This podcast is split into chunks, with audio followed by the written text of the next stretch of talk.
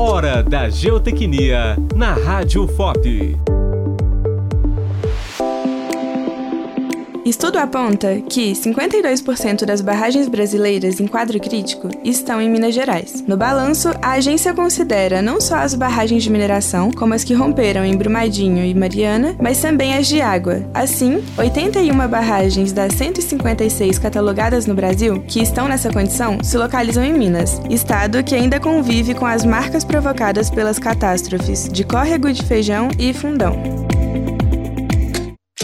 Você ouviu Hora da Geotecnia, uma produção da Liga Acadêmica de Geotecnia da Escola de Minas, em parceria com a Rádio FOP. Realização: Universidade Federal de Ouro Preto e Fundação de Educação, Artes e Cultura. Apresentação: Giovana Silva. Acesse todos os episódios em nosso site radio.fop.br.